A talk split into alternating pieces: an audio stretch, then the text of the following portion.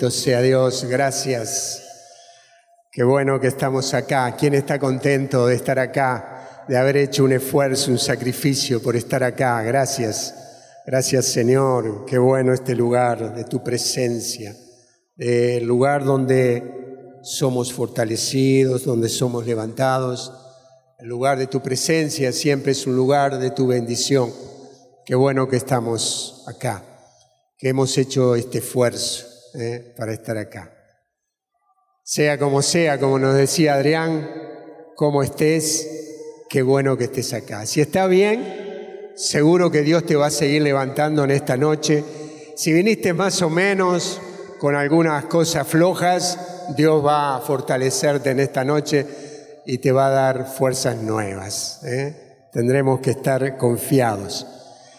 Eh, Pensaba que eh, en todo lo que Dios nos ha dado, ¿no? Creo que todos los que hemos sido bendecidos por Dios, los que en algún momento, en alguna misa o al comulgar o recibiendo la palabra de Dios, fuimos tocados, fuimos conmovidos, o los que sus vidas fueron transformadas, cambiadas y hoy son somos otras personas de las que podíamos haber sido y hubo signos, prodigios y milagros, vidas transformadas, vidas sanadas, economías levantadas. Estoy hablando un poco de todo lo que hemos vivido como comunidad. Eh, hemos sido liberados muchos de, vicios, de droga, eh, matrimonios restaurados, eh, vidas, familias levantadas. ¿Verdad que eso no tiene precio, no? Gracias, tendríamos que estar adorando al Señor y dándole gracias. No sé si, si vos haces esto, pero no hay un día de mi vida que no le dé gracias a Dios por lo que has hecho. Y los que hemos sido tocados por Dios, no podemos dejar de ser agradecidos a Dios, porque también es una forma de enfrentar al enemigo cuando viene con, con, acusaciones, con, viene con, con temores. Darle gracias a Dios tiene un sentido no solamente de ser agradecidos a Dios, sino también de liberación. ¿eh? El agradecer trae fortaleza en nuestra fe también.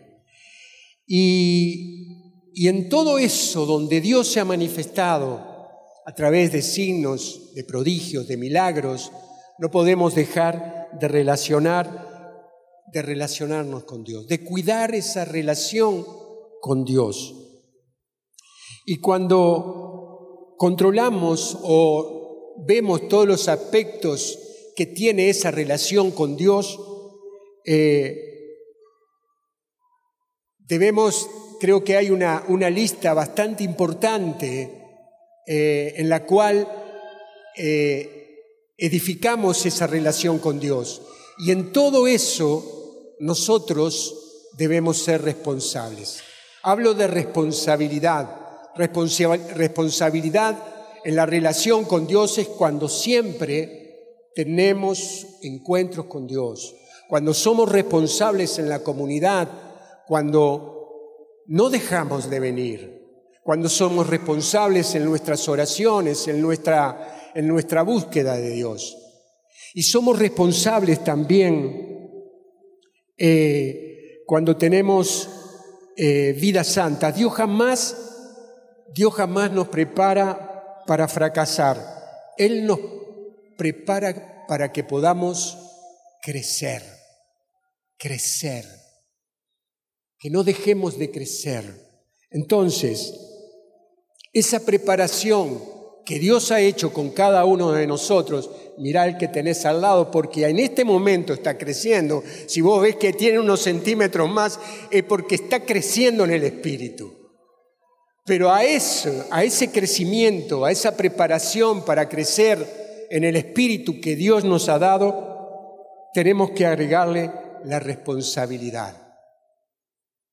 Cuando nosotros sembramos una semilla, si no la regamos, si no la fertilizamos, no va a crecer. Se va a quedar en el mismo lugar que está y no habrá crecimiento. Y tal vez en unos días esté seca porque el sol la chicharró, la quemó, los pájaros, como dice la palabra, se la comieron. Pero si nosotros la regamos, la fertilizamos, vamos a poder ver los frutos. Entonces, si hay, si hay responsabilidad, habrá crecimiento. Somos hijos de Dios, ¿verdad? Todos sabemos esto, que tenemos un Padre amoroso, un Padre que nos cuida y que nos protege. Somos imagen y semejanza de Dios. Lo sabemos esto, ¿verdad? Y dice Primera de Pedro, en el capítulo 2, versículo 9 y 10, ustedes, en cambio, son una raza elegida.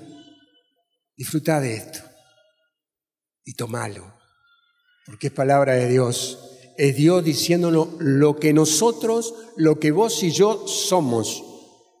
Somos un sacerdocio real, una nación santa, un pueblo adquirido para anunciar las maravillas de aquel que nos sacó de las tinieblas a su bendita luz.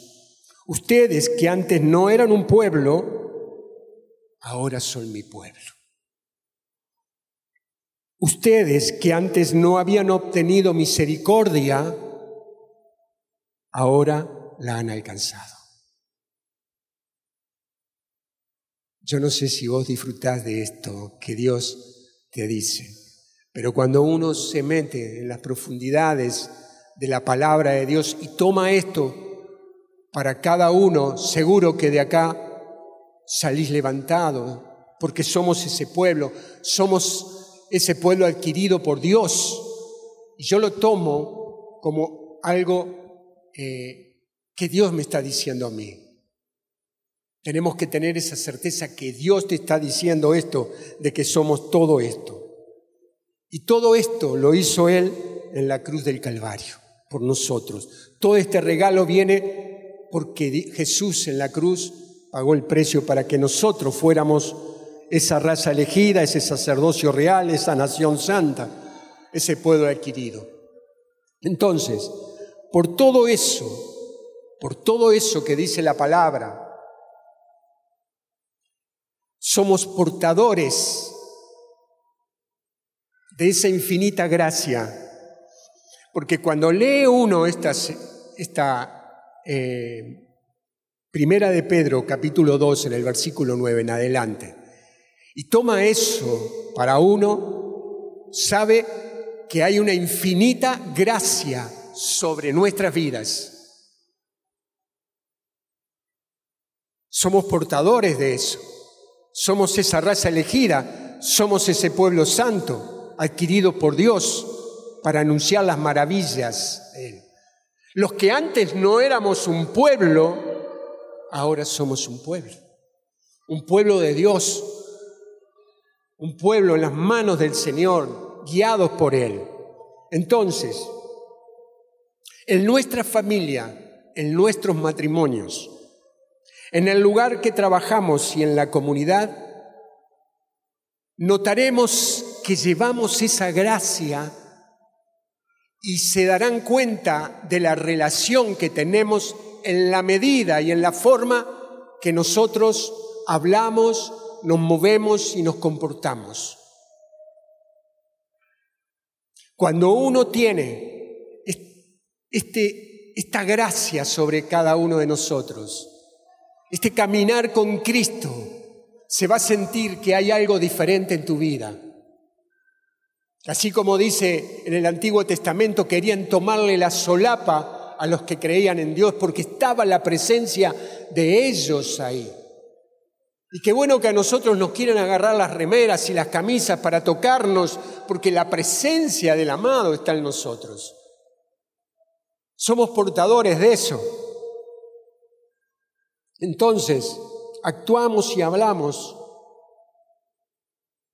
de la forma que Dios nos ha preparado, nos ha, nos ha dado esa gracia, agregado a esta forma de vivir, que es la que tenemos que cuidar, porque nosotros acá, yo creo que todos nosotros, todos nosotros, somos más santos acá adentro que allá afuera, ¿verdad?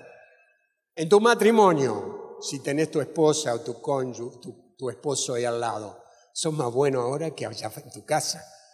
Cuando abrís la puerta de tu casa, o sos de la misma manera de bueno que allá. ¿Verdad, mi amor? Debemos ser buenos acá y cuando vamos a casa, con nuestras familias, con nuestros hijos. ¿Cómo somos? ¿Somos buenos acá? ¿Los tratamos bien acá? y en nuestra casa los tratamos distinto. Por eso, esa gracia está sobre nosotros. Entonces, también en esa gracia que debemos tener de vivir de esa manera con Cristo en cada una de nuestras vidas, en comportamiento, en todo, debemos también tener esa disciplina que habla de la disciplina del creyente. Vos y yo tenemos que tener disciplina. ¿Disciplina para qué? Para crecer. Disciplina porque, porque Dios nos ha dado el don de crecer, de crecer en el Espíritu, de ser cada vez personas que, que cada vez tienen más clara la relación con Dios. Entonces, la oración es el motivo que yo tengo que tener. Tengo que tener una disciplina ser disciplinado en mi tiempo de oración. Y nosotros acá lo hemos repetido tantas veces y la tendremos que seguir repitiendo tantas veces, porque primeramente me hace bien a mí y también le hace bien a ustedes recordar que la oración es la forma de relacionarnos con Dios, de tener encuentros con Dios. Los sacramentos, una vida de sacramentos, de relación, de, de vivir la misa, los sacramentos de nuestra iglesia, lectura de la palabra. No podemos ser cristianos si no tenemos lectura de la palabra, si no tenemos esa lectura diaria de la palabra. El ayuno, la lectura de algún libro que hace que podamos crecer en la fe. Cuando, cuando nutrimos, nos nutrimos de las cosas que hablan de nuestro Dios y edifican nuestra vida de fe. Y muchos de nosotros a veces vamos entreverando un poco lo del espíritu, porque un poco estamos acá, pero otro poco estamos en la carne, y vamos entreverando la vida espiritual con la de la carne, y vamos haciendo unos entreveros que por ahí no sabemos cómo salir. Y Dios sabe esto, y Él habla a través de Salomón, diciendo en Proverbios 4:23, por sobre todas las cosas, por sobre todas las cosas, cuida tu corazón, porque de él mana la vida. Sencillo. Dios habla a través de Salomón sencillamente. Cuando nosotros cuidamos nuestro corazón, cuando cuidamos preservamos lo que tenemos dentro, fluirá de ahí ríos de bendición o de maldición. Todo lo que nuestra vida todo lo que de nuestra vida fluye como río desde ese lugar central que es nuestro corazón. Cuando tu corazón está con gozo porque ha recibido de Dios cuando has leído la palabra, cuando has tenido tiempo de oración, búsqueda de Dios, tratando de ser lo que Dios te dice que seas, siendo guiado por el Espíritu Santo, ¿cómo te sentís? Hay paz en tu corazón, hay gozo, hay, deseos de vivir el día en plenitud, en relación con Él. Pero cuando nosotros entramos y no cuidamos nuestro corazón y entramos en un momento donde no queremos perdonar, cuando debido a una situación solamente nos fijamos en lo que nosotros deseábamos y lo que nuestra carne deseaba, empezamos a tener un corazón que empieza a desacomodarse y nuestras vidas empiezan a desacomodarse. Lo que hacemos, lo que hacemos vos y yo para administrar nuestro corazón tendrá resultado después en la vida. Cuando nosotros estamos enojados y no salimos del enojo y no queremos perdonar, los resultados están en tu vida, en cómo vas a vivir el día, en cómo vas a enfrentar a los compañeros de trabajo, a tus hijos, a tu cónyuge. Tendrá que ver eso. ¿Cómo serás? Si serás amable, si serás una persona de bendición, si serás esa raza elegida, ese pueblo santo que lleva la presencia de Dios, o serás un agrio que todo el mundo quiere darte vuelta la cara porque no te soportan. Entonces, si prospera tu corazón, tu vida va a prosperar. Decirle hermano que tenés al lado, si tu corazón prospera, tu vida va a prosperar. Tu vida va a ser distinta. Fortalecernos en el Señor es clave para administrar nuestro corazón. Fortalecernos en el Señor es clave para administrar y manejar nuestro corazón. Cuando nosotros nos nutrimos de la bendita palabra de Dios, concurrimos a misa, tenemos tiempos con Él, nuestra vida se fortalece, nuestro espíritu se fortalece.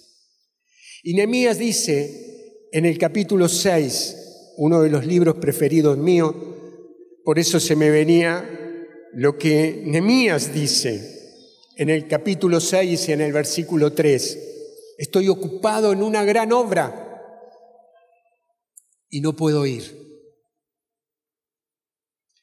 Si fuera yo a reunirme con ustedes, la obra se vería interrumpida.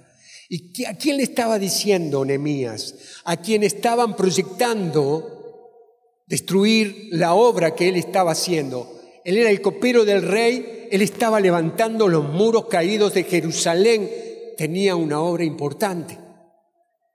Pero los enemigos querían que esa obra se paralizara.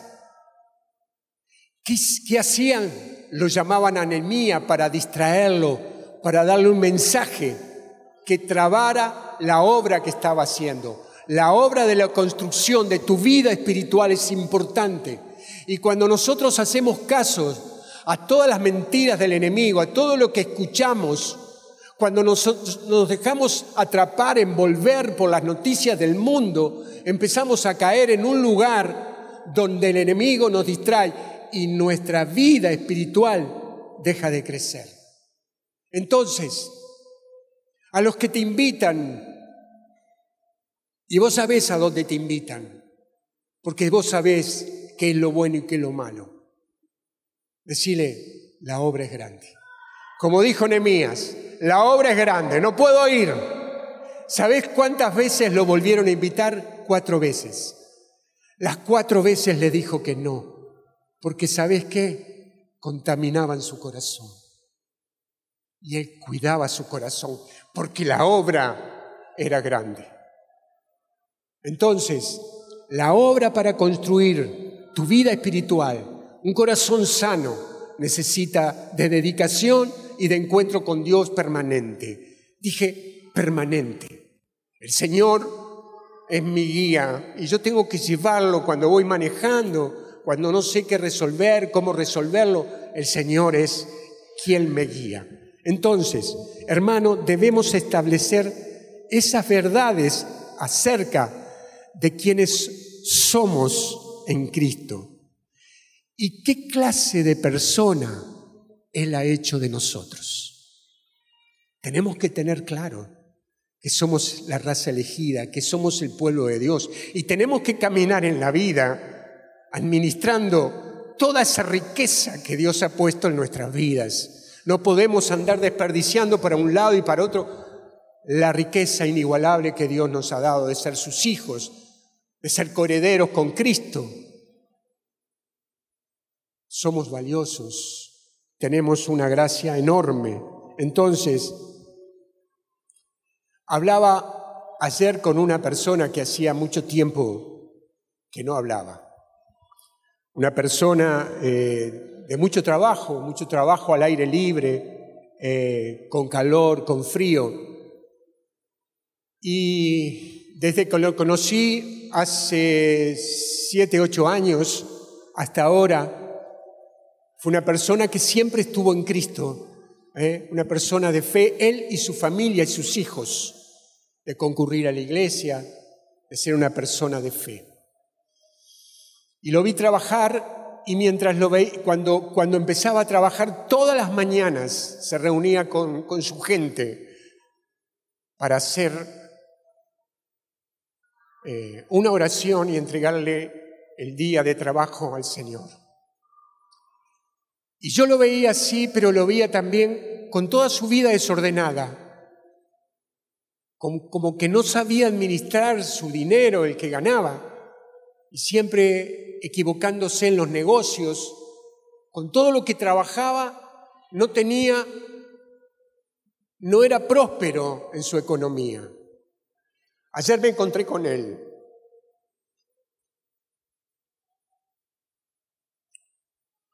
Y eh, hablándome de, lo que proyectaba para el futuro, me decía que se estaba por ir a vivir a un, lugar de, de turismo. Y le digo, ¿tenés trabajo ahí?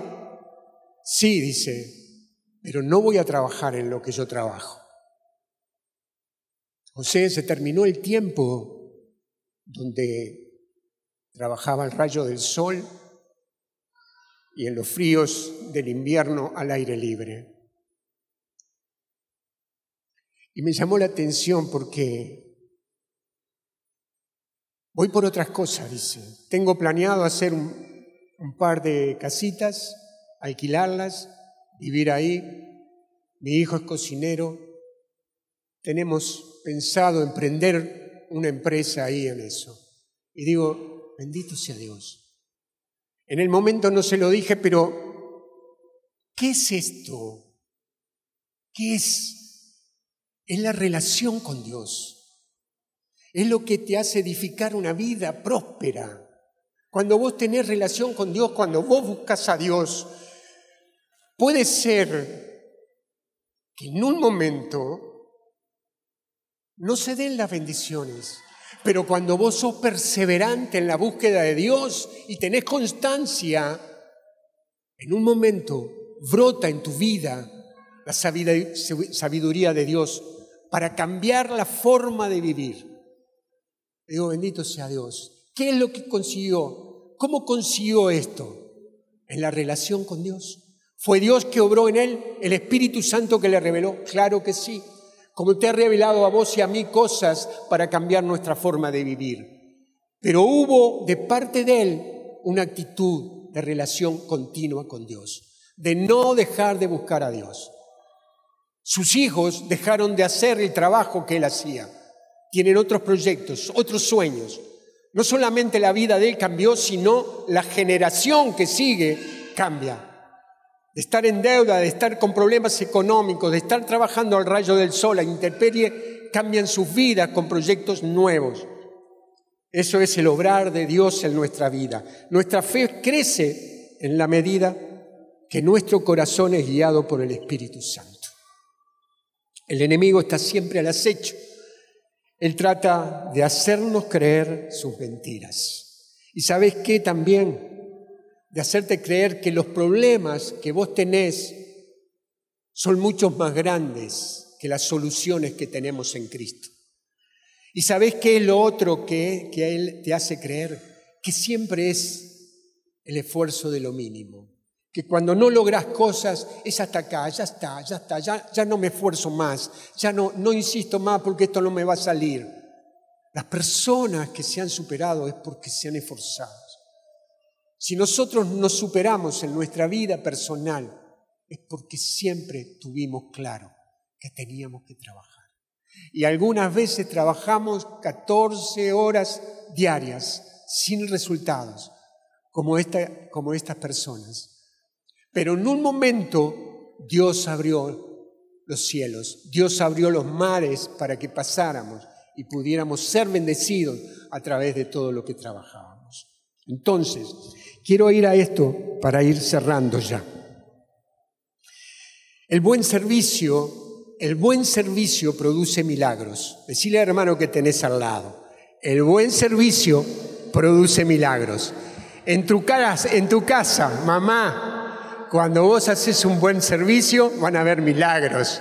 Vas a ver a tu hijo, a tu esposo conforme. Papá, cuando vos llegas de tu trabajo, si vos haces un buen servicio y no llegas con esa cara larga que te toca en el piso porque no te salieron bien las cosas, y tenés una cara agradable de bendecir a tus hijos y a tu esposa, vas a ver milagros.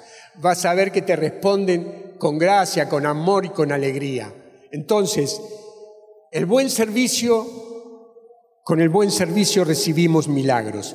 Y en el capítulo 2 de Marcos encontramos esta palabra que es tan conmovedora de cuatro hombres, siempre son los hombres, vamos a defender un poquitito a los hombres también, que le dan tanto y tanto. Hombres sensibles que llevaron a un paralítico, amigo de él, de ellos, al encuentro de Jesús. Entonces, los cuatro camilleros estos consiguieron un milagro. Y pensando en todo lo que hicieron desde que salieron de su casa. Tal vez la palabra de Dios no dice desde dónde lo trajeron, cuánta fue la distancia que recorrieron con el paralítico, pero debe haber sido una distancia importante. No estaban a la vuelta de la casa tal vez de Jesús. Desde allá lo trajeron, vamos a suponer cinco cuadras, diez cuadras, no sé, o más tal vez, una de esas fueron dos o tres kilómetros, no sé. Sea como sea, era un peso importante porque era una persona que estaba paralizada. Parecería que pesa más porque no se puede mover. Pero no solamente eso, la parálisis casi siempre trae eh, quebrantamiento en el espíritu, en las emociones, en la voluntad, el no tener ganas de vivir. Y tal vez lucharon con lo que el paralítico le decía. ¿A dónde me van a llevar? ¿Por qué no me, por qué no me dejan en mi casa? ¿A dónde, no me lleven allá. Me van a trasladar y voy a volver como estoy. Parálisis. Cuando vos decís, no, no voy porque no voy a lograr nada. No, ya fui al grupo tres veces. No, no voy a lograr nada. No es así, hermanos. Es constancia y es perseverancia. Si vos crees que de acá te vas sano, te voy a decir que Dios lo puede hacer porque Dios es todopoderoso. Pero el cambio viene por el encuentro con Dios profundo cuando Él hace el trabajo a lo más profundo de nuestro ser y nos cambia en nuestra manera de vivir, en nuestra manera de pensar, en nuestra manera de sentir y nos hace nuevas criaturas en Él.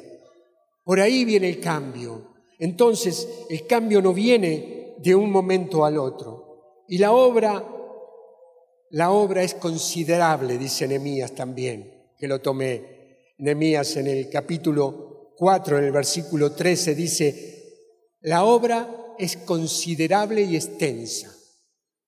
No te preocupes decirle al que tenés al hermano que tenés al lado, la obra es considerable y extensa. No es fácil, es extensa. Y va a ser extensa, ¿sabes hasta cuándo? hasta que nos vayamos al encuentro de Dios.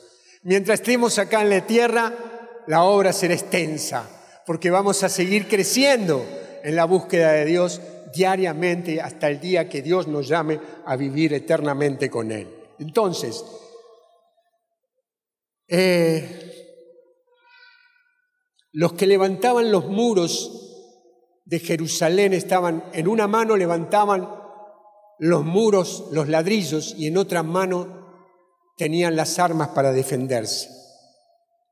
La construcción de la vida espiritual es considerable y extensa, porque hasta que nos vayamos a la presencia de Dios, vamos a tener que seguir creciendo.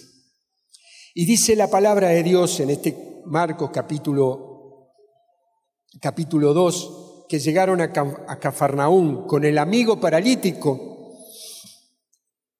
y en la casa dice que estaba llena de gente, ¿eh? como un día va a estar llena de gente acá la parroquia cuando nos reunamos los jueves y, esté gente hasta en la plaza ya. Entonces, ¿qué pasó? Que llegaron cansados tal vez, con el paralítico que los estaba acosando, diciendo, ¿por qué me traen hasta acá? Yo quiero ir para mi casa, quiero ir a ver el programa de televisión, quiero ir a ver el partido que ya está por comenzar. ¿verdad? Pero allí fueron los cuatro, cuatro hombres estos llevando al paralítico y era un peso importante. Cuando llegan se encuentran con que no hay entrada por la casa, pero también la actitud de las personas, que no es la misma actitud que tenemos de los hermanos que están en la puerta ahí, que te dan la bienvenida, te dicen qué bueno que viniste, gracias. No, no, ahí ignoraron a estas cuatro personas y a este hombre paralítico. Lo ignoraron. Y a veces en la vida nos ignoran cuando estamos pasando por dificultades y por problemas grandes. Entonces, ¿qué hicieron ellos?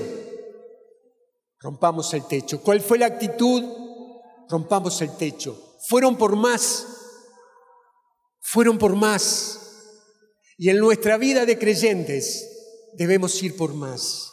No nos podemos quedar con que hemos conseguido esto. Miren, en, Mateo, en el capítulo 27, nos encontramos con los que recibieron los dones. Y el que recibió el don, el único don que recibió, lo escondió, no lo hizo producir.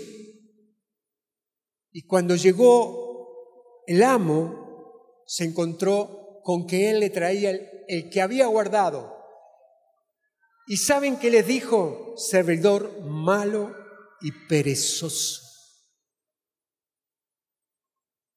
Llanto y rechinar de dientes te esperan. Y le dijo a los otros, entren y participan del gozo del Señor, a los que producieron, produjeron, a los que hicieron de, de lo que le habían dado mucho más. Y esa es nuestra vida en Cristo. Cuando nosotros caminamos en la vida, no solamente tenemos vidas sanas, santas, sino que buscamos a Dios, pero también afirmamos nuestra fe sirviendo a Dios. ¿Sirviendo a quién? Al prójimo. ¿Sirviendo a quién? tu compañero de trabajo que está necesitado de una palabra de fe. ¿Sirviendo a quién? A tu vecino, a tu familiar que hace tanto tiempo que no hablas con él. A esos para esos, nosotros, los que hoy estamos acá, somos los camilleros, somos los que decidimos no volver con el paralítico de vuelta sin poder caminar, sino que declaramos que volvemos los cinco caminando, volvemos con Él caminando. Y eso es lo que nos debe esperar, una vida de bendición para muchas, muchas personas. Se trata de eso, hermanos, de edificar vidas vidas abundantes. Entonces, entonces, la obra es considerable. Y la gente de la puerta a veces no te deja pasar, ni siquiera es sensible. Y nosotros tenemos que cuidarnos también. Tenemos que cuidarnos, porque a veces estamos tan centrados, escuchando y mirando a Jesús, que no prestamos atención. Y no digo que no prestes si escuches a Jesús, dice su palabra que busque primero el reino de Dios, pero hay algo que nosotros debemos hacer. Eso que escuchamos de Jesús tiene que desatar una vida de bendición para nosotros y para los que con los cuales nos relacionamos. De ahí una vida santa, una vida de relación con Dios y una vida donde anunciamos a Cristo con nuestras actitudes, nacen vidas que hacen milagros, que rompen techos, que salen del conformismo, que hacen cosas que nunca habían hecho, que desatan bendiciones en el lugar donde estamos. Acá hay tantas personas, tantos hermanos y hermanas que son de tanta bendición para toda la comunidad. Personas que siempre están dispuestas, que cuando tienen que hacer un servicio, ellos son los primeros, los que están dispuestos a romper techos. Y nosotros, y aunque vos no seas servidor o no estés anunciado como servidor en la comunidad, tu servicio es en tu casa, en el lugar de trabajo. Y a partir de ahí empieza la vida abundante. Y empiezas a tener, empezás a tener un corazón calmo, aliviado, porque el Señor está dentro tuyo. Actitudes que salvan a paralíticos, que cambian vidas, que transforman situaciones que nos hacen ver la vida mucho más allá de lo que hoy estamos necesitando. Es eso, hermanos, imagen y semejanza de Cristo, coherederos con Él, pueblo santo. Es eso, siendo como Cristo. Cuando miramos, lo miramos a Él, empezamos a ser como Él. Cuando contemplamos su hermosura, su belleza, también nosotros empezamos a embellecernos en nuestro espíritu y a ser distintos. Alabamos tu nombre. ¿Saben qué pasó? El paralítico fue bajado desde el techo. Es fe eso, ¿verdad? Es fe pura eso. Cuando vos rompes un techo de una casa para bajar un paralítico, para que se encuentre con Jesús.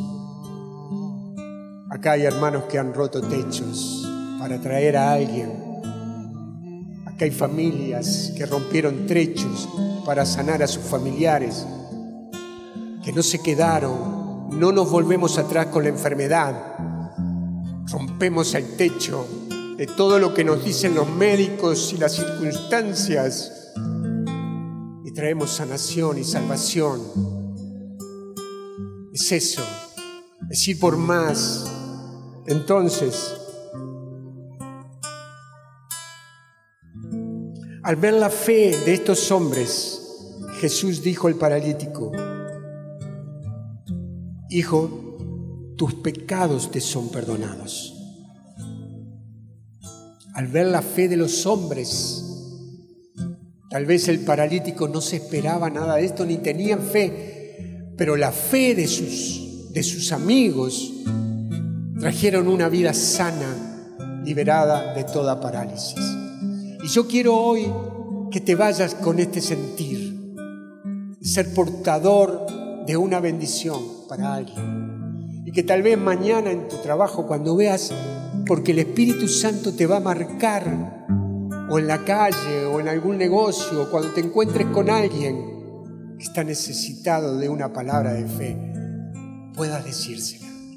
Y el Espíritu Santo te revele lo que tenés que decir. Qué bueno sería que esa persona que le declarás la palabra de Dios pueda tomar su camilla y salir caminando como salió este de acá. Con fe, con entusiasmo, sabiendo que somos el pueblo de Dios, elegido por Dios para la bendición de tantos. Dije, para la bendición de tantos, para la bendición de tantos, porque no tiene límites. Donde vos proclamás Está sembrada la semilla y tal vez nosotros no la podamos ver, pero esa semilla está plantada, esa semilla está creciendo. Alabado sea el Señor.